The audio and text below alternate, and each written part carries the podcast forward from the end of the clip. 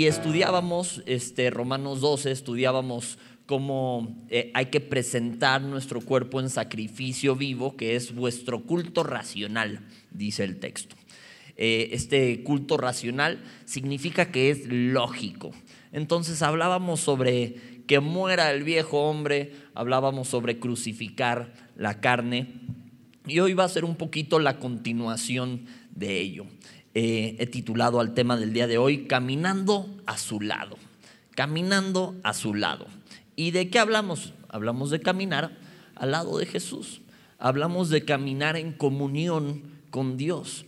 Y la comunión con Dios es algo que como creyentes y como cristianos necesitamos tú y yo. No se puede vivir un cristianismo real si no hay comunión con Dios. Y no puede haber comunión con Dios si no hay estudio de la palabra de Dios y si no podemos poner en práctica lo que estamos estudiando. Entonces de eso vamos a hablar el día de hoy. Yo les suplico que me acompañen a orar para poner este tiempo en manos de Dios. Señor y Dios, te damos muchísimas gracias por este día. Te damos gracias por el privilegio que tenemos de poder estar aquí y de estudiar de tu santa palabra, Señor. Y te suplicamos que puedas encontrar un corazón dispuesto en cada uno de los que estamos aquí. Dispuestos a aprender de ti, dispuestos a poner en práctica también lo que estamos aprendiendo y que podamos recibir la, la reprensión cuando la necesitemos que podamos recibir la corrección que necesitamos y podamos seguir enderezando nuestros pasos para que se alineen a los pasos de tu Santo Hijo Jesús. En tu nombre, Señor Jesús, oramos. Amén y amén. Les voy a suplicar, hermanos, por favor, que me acompañen con sus Biblias a Juan capítulo 15. Acuérdense, es parte de los evangelios, Mateo, Marcos, Lucas, Juan. Juan capítulo 15 y vamos a leer desde el versículo 1. El subtítulo desde el 1 y hasta el 17 es Jesús la vid verdadera. La vid, para quien no sepa, es la planta que da la uva. La vid verdadera. Los espero para que lo leamos juntos. Juan capítulo 15. Mateo, Marcos, Lucas, Juan. Nuevo Testamento. ¿Ya estamos ahí? Amén. Dice, yo soy la vid verdadera y mi padre es el labrador. Todo pámpano que en mí no lleva fruto, lo quitará, y todo aquel que lleva fruto lo limpiará para que lleve más fruto. Ya vosotros estáis limpios por la palabra que os he hablado. Permaneced en mí y yo en vosotros, como el pámpano no puede llevar fruto por sí mismo si no permanece en la vid, así tampoco vosotros si no permanecéis en mí. Yo soy la vid, vosotros los pámpanos. El que permanece en mí y yo en él, éste lleva mucho fruto, porque separados de mí nada podéis hacer. Vamos a hacer una pausa hasta ahí.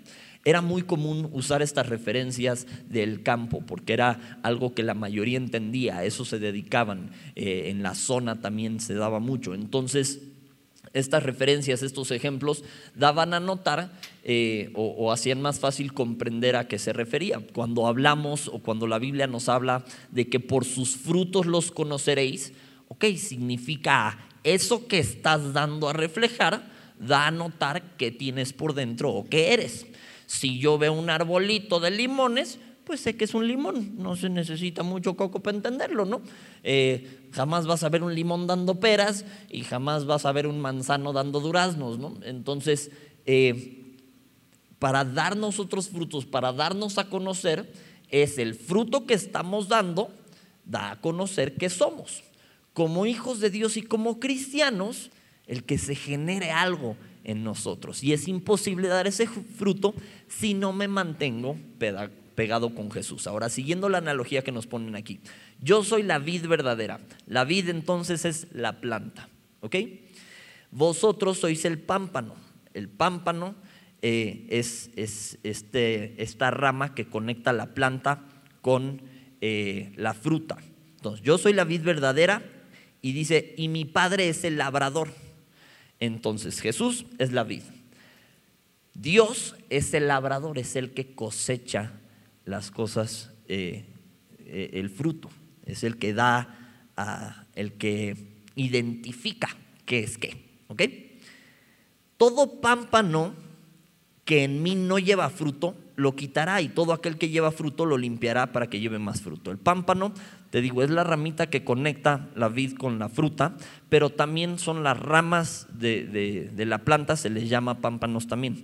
Entonces los pámpanos, las ramas que no llevan fruto, esas las cortaban o las quemaban. Entonces es una perfecta analogía de qué va a pasar con nosotros seres humanos al final de los tiempos. ¿Por qué? Porque Dios va a cosechar a sus hijos.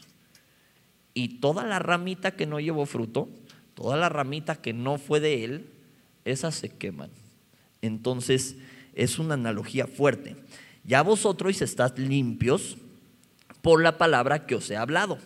Y aquí está la primera clave que vamos a ver.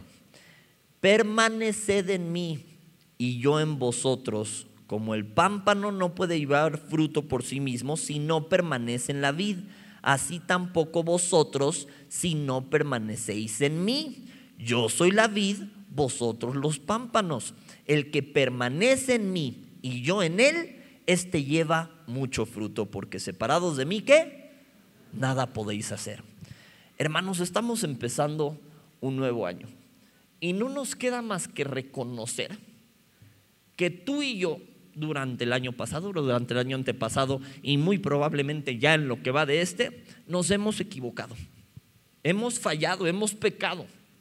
¿Cuándo es que tú y yo caemos en pecado. Caemos en pecado cuando nos separamos de Dios. Caemos en pecado cuando nos separamos de Jesús. La palabra misma dice, todo aquel que permanece en Él no peca. Todo aquel que peca no le ha visto ni le ha conocido. Pregunta, ¿has pecado o no has pecado? Y todos así, un poquito, ¿no? Eh, sí, Fallamos, pecar es cerrar el blanco y no nos queda más que reconocer que tanto tú como yo hemos fallado, hemos pecado y hermanos, no actuamos lógicamente.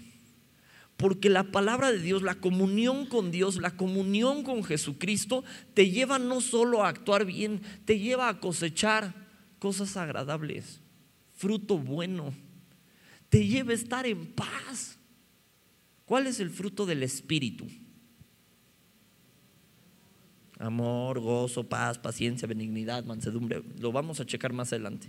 Pero oye, ¿quién no va a querer eso? Amor, gozo, paz, paciencia, bondad, benignidad, fe, mansedumbre, templanza.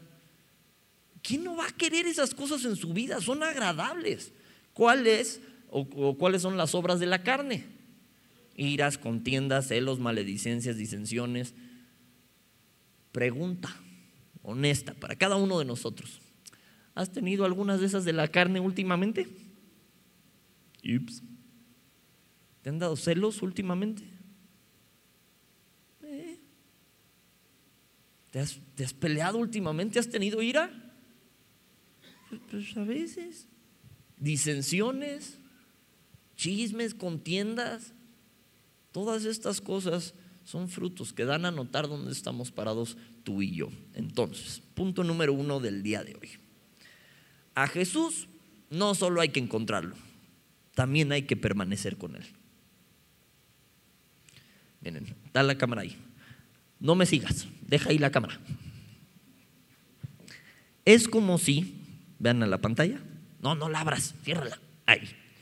Entonces, es como si estuviera ahí. Y ahí está Jesús. Y tú pasas y, ay, mira, ahí está Jesús. Y te vas. No, con Jesús una vez que lo encuentras hay que permanecer. Ahora sí, sígueme, sígueme, sígueme.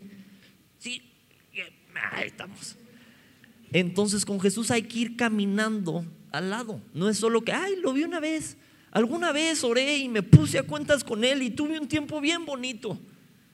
No, con Jesús hay que ir de continuo. ¿Para qué? Para que vayamos teniendo un crecimiento espiritual, una santificación progresiva, pero para que gocemos de las bendiciones de imitar sus pasos. No solo eso, para que realmente lo reflejemos y para que podamos decir, soy cristiano. ¿Por qué? Porque imito a Jesús, porque lo sigo.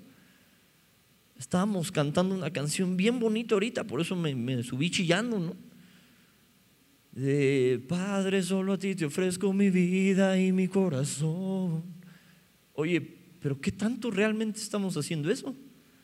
Porque hay veces que con todo respeto le ofrecemos nuestro domingo en la mañana. Y te ofrezco mi domingo en la mañana. Ya por ahí del martes, no, ya, ya, ya todo quieres, ¿no? Y así somos a veces. Y dejamos de hacerle caso al maestro. Vamos a ver algunas de las bendiciones que vienen por habitar en él. Acompáñenme por favor al Salmo 91. Salmo 91. Si pueden, dejen un separador donde andábamos porque vamos a regresar. Salmo 91. Literalmente el subtítulo es Morando bajo la sombra del Omnipotente. ¿Estamos? Salmo 91.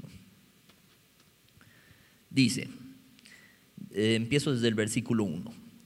El que habita al abrigo del Altísimo, morará bajo la sombra del Omnipotente. Diré yo a Jehová, esperanza mía y castillo mío, mi Dios en quien confiaré. Él te librará del lazo del cazador, de la peste destructora.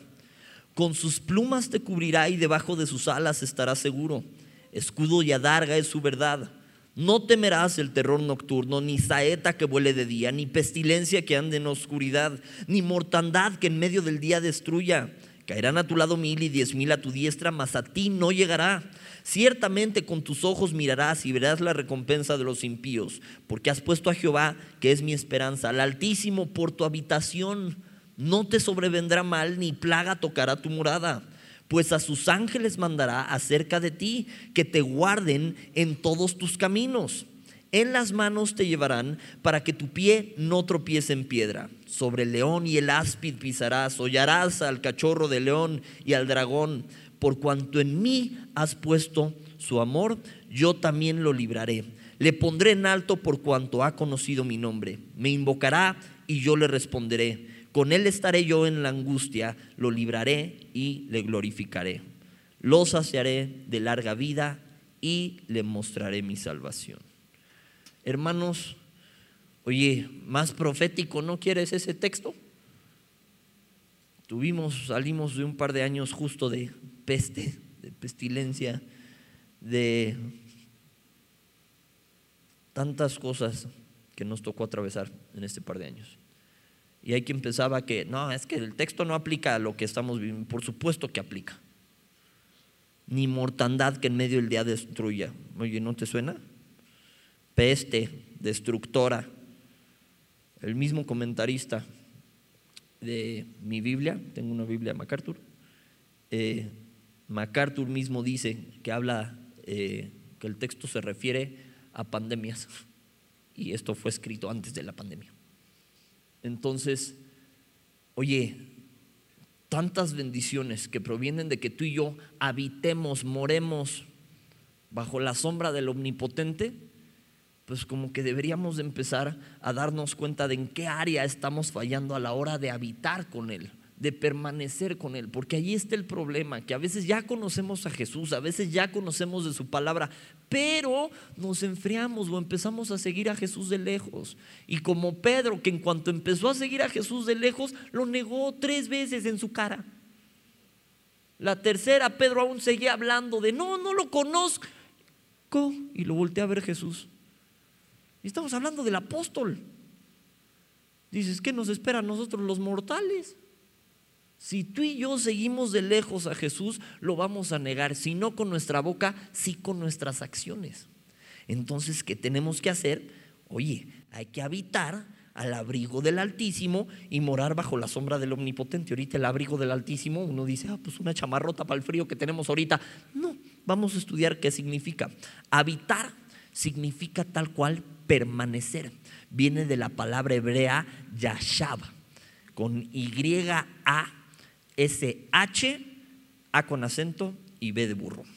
Yashab, y significa permanecer. Entonces, ¿qué nos está diciendo el texto? El que permanece al abrigo del Altísimo, abrigo significa cubierta. El que permanece cubierto por el Altísimo, el Altísimo da a notar y significa supremo, elevado. Entonces nos está diciendo el que permanece cubierto por el Supremo, ese es el que va a morar sobre, bajo la sombra del Omnipotente y es el que recibe las bendiciones que a continuación se describen. Entonces, ¿qué se requiere de ti, de mí? Permanecer bajo la cubierta del Supremo, del Omnipotente, pero para ello tengo que vivir en comunión con Dios. No puedo esperar gozar de esas bendiciones estando apartado de Él, estando lejos de Él, lo leíamos hace rato, separado de Dios, nada podemos hacer. Pero si tú y yo permanecemos ahí, y a mí me llama mucho la atención el texto, porque más adelante dice, con sus plumas te cubrirá y debajo de sus alas estarás seguro. Escudo y adarga es su verdad. Esto no significa que Dios es un pájaro gigante. ¿Ok? No es que Dios tenga alas, es una metáfora. Eh, es, eh, tiene un mejor nombre, ahorita me acuerdo. Pero eh, no significa que, Dios tenga alas. Es una referencia de cómo Él cubre con sus alas. Ahora, tuve la oportunidad de, niño tener todo tipo de mascotas, desde tarántulas, iguanas, este, víboras, de todo. Pero entre esas tuve halcones. Tuvimos un halcón cola roja y un halcón Harris. Es impresionante ver cómo este tipo de aves protegen el alimento o protegen a sus crías precisamente con las alas. Si tú un halcón que está comiendo en el piso le avientas algo de comer lo agarra y si después te acercas, hace un escudo con las alas y te va dando la espalda. Entonces te quieres girar para un lado y para el otro y se gira. Y te va viendo y aparte pues tienen mirada de pistola los halcones, ¿no? Y aparte enchocan la cabeza así medio, medio raro. Ahora imagínate un águila. Métele la mano ahí. Las garras de mi halconcito eran como de dos centímetros. La más grande, que es, digamos, su pulgarcito, la de atrás, era como de dos y medio centímetros, casi tres. Y estoy hablando de un halcón que es así de alto. Un águila que es así de alta, sus garras pueden medir hasta cinco centímetros. Y es filosa. Entonces, métele la mano. Nosotros para darle de comer tenías que poner un guante que es de cuero con una capa reforzada y ahí le ponías la comidita y como que te alejabas para cacharlo, ¿no? Y llega eh, el animalito y aprieta con las garras. Y con todo y que tienes una cubierta, dolía. Y era así como, ay, afloja, afloja, afloja, espérate, porque apretan durísimo y traban las uñas, entonces hasta que no se calma ya como que las relaja. No es como uno que si, yo agarro y aprieto a alguien con la mano, pues como que se siente mi presión máxima y como de ahí me voy desvaneciendo. No, no esto es como si tuvieran engrane, así de, y donde la deja, sientes esa presión constante. Da mucho miedo meterle la mano a, a, un animal de estos mientras está comiendo, acercar la mano, da mucho miedo, porque te podrían hacer un hoyo en la mano. Y así cubren con sus alas su comida. Y si algo se mete abajo de sus alas, créeme, se va a topar con esas garras. Yo, al ver esta, esta analogía de cómo debajo de sus alas vamos a estar seguros y nos está hablando del Supremo, del elevado, nos está hablando de Dios. Oye, tú y yo, en medio de pandemias, en medio de lo que estemos atravesando, nos tenemos que saber seguros. ¿Cuándo? cuando estamos debajo de sus alas. Porque entonces ni saeta que huele de, día, ni pestilencia que anda en la oscuridad, ni mortandad que en medio del día destruya. Caerán a tu lado mil y diez mil a tu diestra, mas a ti no llegará. Pero esto para quién es? Para quien permanece en él. La palabra nos habla también de que algunos estaban con nosotros, pero no eran de nosotros porque no permanecieron. Más adelante se describe la actitud del anticristo, que es aquel que niega al Cristo. Entonces hay los anticristos, que es gente que niega a Cristo, así como hay cristianos, hay gente que niega a Cristo. Hay gente que es seguidora de hombres, pero no seguidora de Cristo. Por eso dice, algunos estaban con nosotros, pero no eran de nosotros. ¿Por qué? Siguieron al hombre, pero no a Cristo. Tú y yo como cristianos tenemos que entender que la vid es Jesús. Que con quien tengo que permanecer es con quién? Con Jesús. Y entonces puedo traer fruto. Entonces si habito con Él, doy fruto. Ahora, ¿qué tengo que hacer? Permanecer con Él. El que habita al abrigo del Altísimo morará bajo la sombra del Omnipotente. Quedamos que es quien permanece cubierto por el Supremo. Ese, ese es el que va a morar bajo la sombra del Omnipotente y va a recibir estas bendiciones de las que hablábamos. Ahora, si tú y yo confesamos con nuestra boca que Jesús es el Señor y creemos en nuestro corazón que Dios lo levantó de los muertos, eres salvo y por ende eres llamado, eres hecho hijo de Dios. ¿Vamos bien hasta ahí? Ok, si tú llevas a tu hijito de la mano, aunque jalonea a veces, va a ir hacia donde tú quieres que vaya, ¿estamos de acuerdo?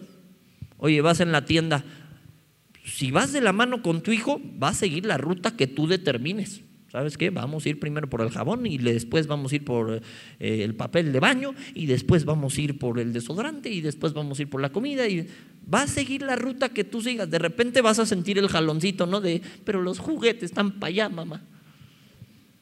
Pero si va de tu mano, necesariamente va a seguir tu camino. ¿Estamos de acuerdo? Eso es lo que tú y yo tenemos que hacer con el Señor. Ir de su mano ir al lado de Él. Por eso te decía el tema de hoy es caminando a su lado. Si tú te agarras de Dios, de repente vas a sentir el jaloncito de, pero es que yo quería ir para allá. Pero vas a seguir el camino de Cristo. Si tú vas de la mano de Jesús, vas a ir en el camino correcto y de repente vas a sentir el jaloncito, porque vas a querer ir hacia un lado que no tienes que ir. Voy a querer ir hacia un lado al que no tengo que ir. Así se ve los deseos de la carne. Quiero ir hacia allá, pero Dios me dice, no, mi niño, es para acá. No os unáis en yugo desigual con los incrédulos. Dices, ay, es que ese incrédulo está re guapa, José. Quiero ir para allá. Y Dios te dice, no, vamos a ir para acá. Pero si tú te sueltas, puedes irte hacia el camino que quieras pero va a tener consecuencias fuertes. Cuando la Biblia nos habla del camino angosto y estrecho que lleva la vida, esas palabras una significa tribulación a tribular y la otra significa de obstáculo cerca. Dices, oye, pues tan fácil no está el camino. No, pero conviene un camino con obstáculos y con el jalón de es para acá, mijo, que uno con consecuencias. Que dices, yo me voy a ir a donde yo quiera y se va. Y como el hijo pródigo se va, malgasta su vida y hasta que no se mete un santo cocolazo, es entonces que vuelve en sí y regresa. Hermanos, muchos, muchos durante toda esta cuestión sanitaria que estuvimos atravesando, se perdieron, se alejaron, se les hizo fácil decir, ah, yo prefiero irme para acá, yo prefiero mi camino. Algunos están regresando. Algunos les ves hasta el abollón en la cabeza. Porque se metieron el cocolazo. Algunos nos apartamos de Dios. Y como apartado de Dios no puedes hacer nada, separados de Él nada podéis hacer, necesariamente te fue mal. Y más si eres su hijo, porque la disciplina comienza con la casa. Entonces, si te alejaste de Dios y ya te metiste un santo cocolazo y por eso regresaste así de, no, por eso digo que mejor siempre sí quiero venir, péscate de su mano, camina a su lado. ¿Para qué? Para que habites con Él. Punto número dos. Permanecer va de la mano con obedecer. Permanecer va de la mano con obedecer. Entonces, lo primero que tengo que hacer es encontrar a Jesús. Ya que lo encontré, tengo que permanecer con Él. ¿Cómo le hago para permanecer con Él? Necesito obedecerlo. Que quedábamos al principio es vuestro culto racional. Es lo lógico. Si yo digo que soy hijo de Dios, pues lo lógico es que obedezca a Dios, ¿no? Eso sería lo lógico. Pero ahí te va lo ilógicos que somos. El mundo entero está bajo el maligno, ¿no? ¿Estamos de acuerdo ahí? Eso es lo que nos muestra la palabra de Dios. Está la corriente de este mundo que está bajo el maligno, que es influenciada por Satanás. Y no se necesita mucho coco para darse cuenta de eso, que es lo que se hace todos los fines de semana, empezando desde el viernes, aunque algunos pareciera que están en fin de semana toda la vida. Y todos, yo no. El mundo entero lo que hace fines de semana es irse a emborrachar. Eso es lo que el mundo hace. Ya es viernes, vámonos a tomar y vámonos de fiesta. Que te digo que algunos parece que su fin de semana empieza desde el martes y ya los ves medio pachecos. Pero eso es lo que hace el mundo. ¿A quién conoces que le haya ido mal, ojo con lo que voy a decir, por exceso de sobriedad? No dije de ebriedad, de sobriedad. O sea que, híjole, no iba borracho y por eso le pasó. Pues no, es sentido común, ¿no? ¿Cómo te va mejor? ¿Manejando sobrio o manejando borracho? Pues eso es de sentido común. Dices, pues obviamente sobrio, si no estoy intoxicado. Bueno, al mundo se le hace ridículo que uno no se intoxique en los fines de semana o en la semana o en la vida en general. Al mundo se le hace tonto. Como joven, a los jovencitos, no los dejan de molestar si no toman. Dices, oye, saludablemente. Me conviene, el alcohol se convierte en azúcar. Entonces, físicamente, saludablemente, es mejor no tomar. Oye, no estoy hablando de una copita de vinito con la cenita y todo, eso hasta saludable puede ser. Estoy hablando de irse a emborrachar a lo sope con lo primero que encuentras. Estoy hablando de los que ya a buscar tonayans al loxo. Sí, bien que saben. A mí me han contado nada más. Yo no sé de qué me hablan. Pero esto es un ejemplo sencillo de cómo el mundo entero va sobre esa corriente. Y lo que el mundo nos quiere vender es dañino, dañino para nuestro cuerpo, dañino para nuestra mente. ¿En qué cabeza cabe? Que alguien ve estar bien observando a gente en paños menores, a todos ¿Sabes el daño psicológico que le hace a un niño el poder tener acceso a tanto libertinaje desde una edad tan temprana? Hoy antes, cuando lidiábamos con casos de pornografía, lidiábamos con casos de pornografía en gente de 20 para arriba, ¿no? 16. Ahorita lidiamos con casos de pornografía en niños de 8. ¿Tienes idea del daño que les hace eso a la hora de relacionarse con los demás? el daño que le hace a un niño a la hora de relacionarse con, niñas o de relacionarse con niños o el empezar a ver a las mujeres como objeto desde tan temprana edad, pero somos ilógicos y nos estamos yendo muchos a veces con la corriente de este mundo. Apenas un cantante que ha hecho negocio de cantar porquería y media, sobajando a la figura femenina. Se le ocurrió que una chava que se quiso tomar una foto con él agarró su celular y lo aventó en un lago que tenía al lado. Y todos ¡ah! se dieron ofendida de la vida. ¿Cómo es posible que haya tratado así a esa mujer? Lleva cantando de eso toda su carrera. De eso hizo su carrera. Y lo peor es que ves a cristianos viniendo aquí el domingo y perreando con la música de este cuate. Perdón, pero si no lo decía, explotaba. Es ilógico, es irracional. ¿Por qué? Porque entonces no estoy siguiendo los pasos del maestro, me estoy yendo con la corriente de este mundo, pero cuando algo no me gustó, ay, ay, sí me ofendí. Hay que ser coherentes, hay que ser lógicos y permanecer con Dios va de la mano de obedecer a Dios. ¿Obedecer a qué te pregunto? obedecer a sus mandamientos.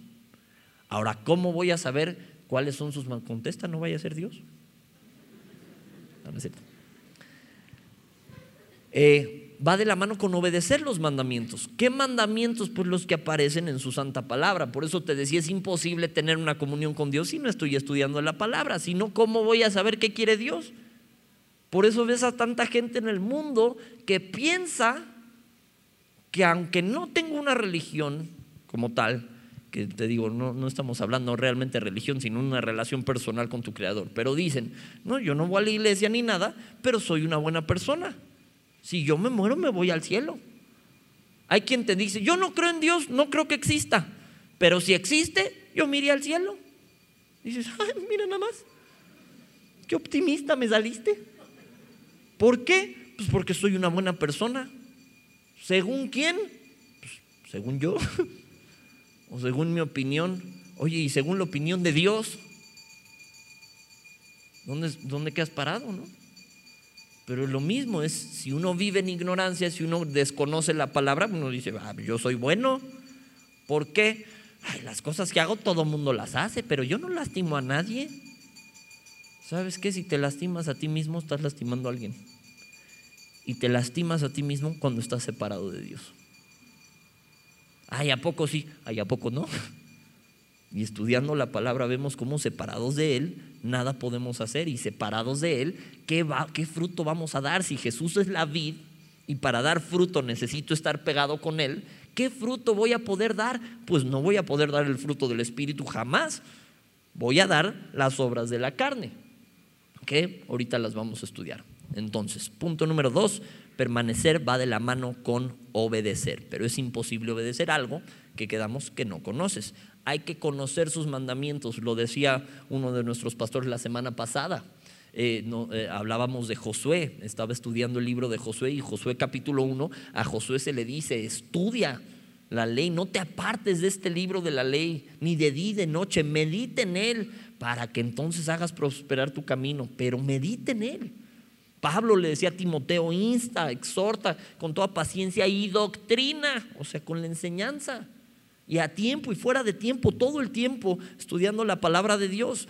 Pero tú y yo tenemos que conocer la palabra de Dios. Ahora, vamos a regresar a nuestro texto base. Estábamos en Juan capítulo 15.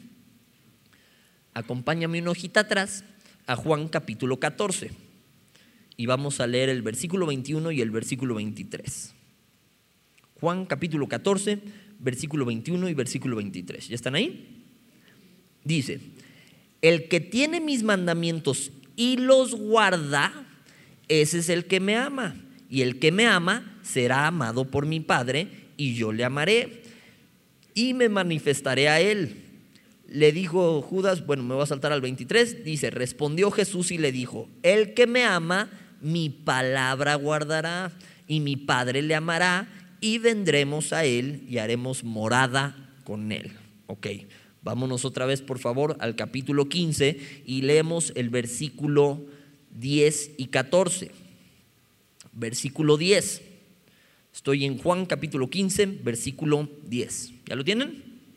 Dice, si guardareis mis mandamientos, ¿qué dice?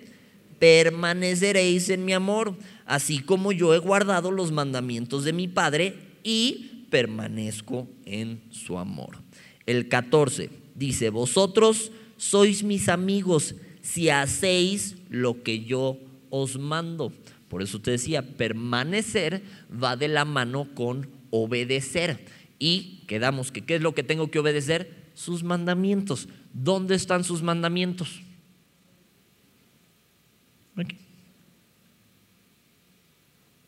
En este libro de la ley, en la verdad, en la palabra de Dios. Ahora, si ya eres cristiano, si ya recibiste a Jesús como tu Señor y tu Salvador, aparte de que están escritos en tu conciencia, está el consolador, está el Espíritu Santo que nos redarguye de pecado, que es el que no te deja pecar a gusto, que te equivocas y te dice, no, mi niño, vas mal, no es por ahí. Te peleas con tu señora y es el que te dice, ¿qué crees? Discúlpate con ella. Y tú dices, no quiero.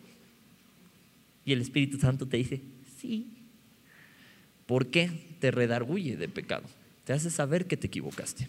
Entonces tú y yo necesitamos permanecer en Él. Primera de Juan 3:6, por si lo quieres apuntar, dice, todo aquel que permanece en Él no peca, todo aquel que peca no le ha visto ni le ha conocido. Punto número 3 y último. Obedecer trae fruto. Obedecer trae fruto. Así como la frase que dice, dime con quién andas y te diré quién eres. Dime qué fruto das y te diré si hay Cristo en ti o no. Si es el fruto del Espíritu, si estás dejando que el Espíritu Santo también te redarguya y estás dejándote guiar por Él y estás imitando los pasos de Jesús, entonces el fruto del Espíritu es el que ya habíamos visto, amor, gozo, paz, paciencia, benignidad, bondad, fe, mansedumbre, templanza. Contra las tales cosas no hay ley. Hermanos, sí o no, anhelamos, y más empezando el año, tener estas cosas. Gozo, ¿quién no quiere gozo? Paz, el mundo entero está en busca de paz, pero no le encuentran. Amor, gozo, paz, paciencia, hermanos, paciencia. Benignidad, bondad, fe, mansedumbre, templanza. Tiene que ver con el dominio propio también. Hermanos, ¿anhelamos estas cosas sí o no? Te pregunto, ¿has logrado tener estas cosas aunque sea por un periodo corto de tiempo? Que dices, me puse la pila con Dios y dos días estuve fenomenal, de que me decían y no me importaba de que me insultaban y yo los bendecía, de que oraba por mis hot cakes gigantes en medio del restaurante y no me daba pena, de que, de que tenía paz en que mis hijos iban a salir adelante, de que estaba tranquilo con mi esposa, de que estaba siendo paciente. Fueron los mejores días de tu vida si los tuviste. ¿Por qué? Porque al menos por un periodo de tiempo caminaste de la mano de Dios. Caminaste siguiendo los pasos de Cristo y de su mano. Pero en el momento que nos soltamos, ahí vino la desgracia. Ahí vino la tragedia. Y no significa que no va a haber persecución, pero cuando la hay y estás agarrado de Dios, la aguantas. Santiago capítulo 1, versículo 2 dice, tened por sumo gozo cuando os halléis en diversas pruebas, sabiendo que la prueba de vuestra fe produce paciencia. Y esta palabra paciencia significa aguante y resistencia alegre. Esto viene cuando nos agarramos del Señor, esto viene cuando empezamos a dar fruto. ¿Quieres saber si alguien va de la mano de Dios o no? Pregúntate si refleja amor, gozo, paz, paciencia, benignidad, bondad, fe, mansedumbre y templanza. Pero si lo que reflejamos son las obras de la carne, que ahorita te las leo, tenemos que empezar a buscar dónde está esa mano de Jesús para agarrarnos de ella. Porque el deseo de la carne es contra el espíritu y el del espíritu es contra la carne. Y estos se oponen entre sí para que no hagáis lo que quisierais. Pero si sois guiados por el espíritu, no estáis bajo la ley. Manifiestas son las obras de la carne, que son adulterio, fornicación, inmundicia, lascivia, idolatría, hechicerías, enemistades, pleitos, celos, iras, contiendas, disensiones, herejías, envidias, homicidios, borracheras, orgías y cosas semejantes. Te pregunto, ¿cuántos de esta lista tachaste el año pasado? ¿Cuántos de esta lista hemos tachado esta semana? ¿Hubo pleito esta semana? ¿Hubo pleito camino para acá? ¿Hubo ira? ¿Hubo contienda? Hermanos, todos hemos fallado. Todos nos hemos apartado. Pero no hay cosa más lógica y racional para un creyente y para un cristiano y para un hijo de Dios que seguir los pasos de Cristo y agarrarnos de su mano. Queremos dar fruto. Para hacerlo hay que ir pegaditos con Jesús. Y pegarse con Jesús significa obedecerlo y significa obedecer los mandamientos. Y Jesús añadió uno si tú lees el Antiguo Testamento, Dice, amarás al Señor tu Dios con todo tu corazón y con toda tu mente y a tu prójimo como como a ti mismo. Jesús dijo, un nuevo mandamiento os doy, que ames a tu prójimo como yo los amo. Nos la puso un poquito más difícil, ¿no? Hermanos, hemos hablado de morar bajo la sombra del Omnipotente. Y hoy te quiero retar a hacer una cosa ya para terminar. Te quiero retar a de veras ponernos a sus pies a que de veras nos volvamos a Él, a que podamos habitar bajo la sombra del Omnipotente, a que podamos humillarnos delante de Él. Y no sé tú, pero a mí me duelen las rodillas y más con el frío. Pero si por alguien vale la pena y por alguien nos vamos a inclinar, va a ser por Jesús. Va a ser inclinarnos a Dios, nunca un hombre, nunca. Pero sí al Señor. Si no dan tus rodillas, no te preocupes, porque lo puedes adorar sentado en tu lugar. Pero si puedes, físicamente está en tus posibilidades, yo te quiero suplicar que mientras oímos esta alabanza, tú y yo nos pongamos de rodillas con el Señor y nos volvamos a Él y habitemos con Él. Yo voy a orar y luego quiero que prestes por favor atención a la alabanza. Señor, te damos gracias. Gracias por todo lo que nos das. Gracias porque cuando hemos ido de tu mano, el camino ha sido bueno. Perdónanos por las veces que nos hemos soltado, por las veces que se nos olvidó lo agradable que es estar en tu presencia. Se nos olvidó que en tu presencia hay plenitud de gozo y delicias a tu diestra. Se nos olvidó que teníamos que ir de la mano contigo. Hoy queremos caminar a tu lado. Queremos estar a tus pies. Queremos morar contigo. Señor, permítenos regresar a ti.